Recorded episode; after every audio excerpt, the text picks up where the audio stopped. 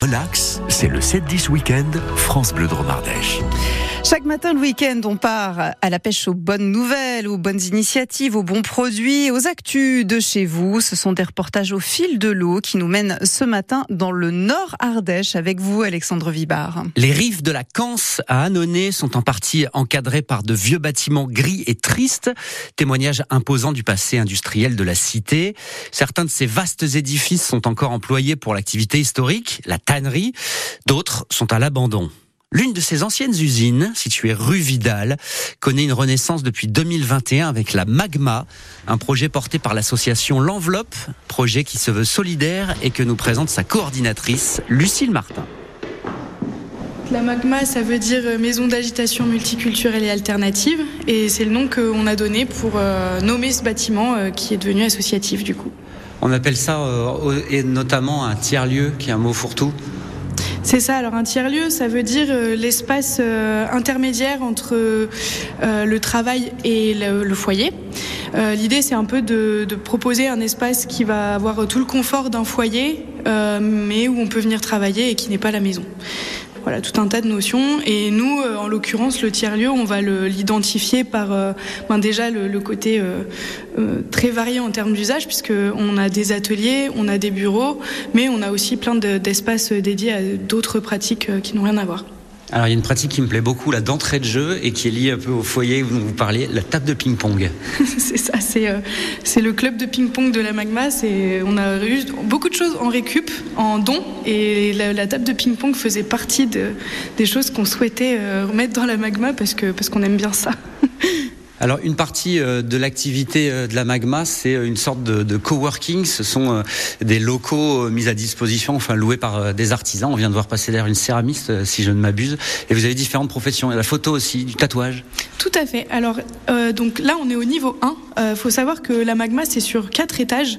On a le deuxième, le premier, le rez-de-chaussée et le sous-sol. Donc tout ça fait plus de 3000 mètres carrés. Nous, on a rénové le premier étage et le deuxième étage pour moitié peu près. Et, euh, et, du coup, au premier étage, on a plutôt les espaces qui vont être dédiés aux pratiques euh, type euh, artisanales ou en fait tout ce qu'on va pas pouvoir mettre en bureau. Donc, de fait, on a la céramiste ici. ensuite, on a un atelier plutôt dédié aux pratiques communication non violente, formation CNV.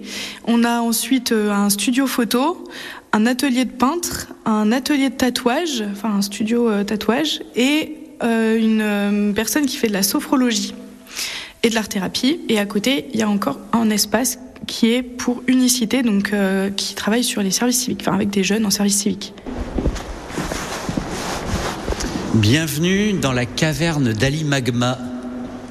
C'est, on dirait, une boutique de, vêtements associative. C'est ça, c'est en fait c'est un espace de gratuité. Comme je disais tout à l'heure, euh, c'est des espaces de travail mais pas que. Et à la Magma, la volonté c'est aussi de développer des projets euh, ou de permettre le lancement d'initiatives euh, plus plus alternatives, solidaires ou culturelles selon les projets. Et là en l'occurrence c'est donc un espace de gratuité qui s'appelle la caverne d'Ali Magma et qui est tenu par toute une équipe de bénévoles et qui permet de remettre en circuit des objets, des vêtements, de la vaisselle et le tout en gratuité. On propose un prix libre, mais qui est en aucun cas obligatoire. Et voilà. La Magma, ce sont aussi plein de beaux projets à venir, comme ce garage participatif qui devrait ouvrir ses portes au printemps, et puis les fameuses guinguettes qui vont revenir avec les beaux jours. Ah, ça va être bien ça aussi. Une belle histoire, hein. vraiment euh, chouette, chouette histoire. Euh, une histoire de famille aussi, puisque le père euh, de Lucille, Martin Roger, avait installé dans cette usine son entreprise de robinetterie industrielle. C'était dans les années 80. La Magma, donc son modèle solidaire. Ils ont besoin d'un petit coup de pouce pour les aider à financer l'association enveloppe euh, lancée euh, a lancé pardon une campagne de financement participatif. Le lien est à retrouver avec le contact de la Magma et des photos de ce lieu sur francebleu.fr.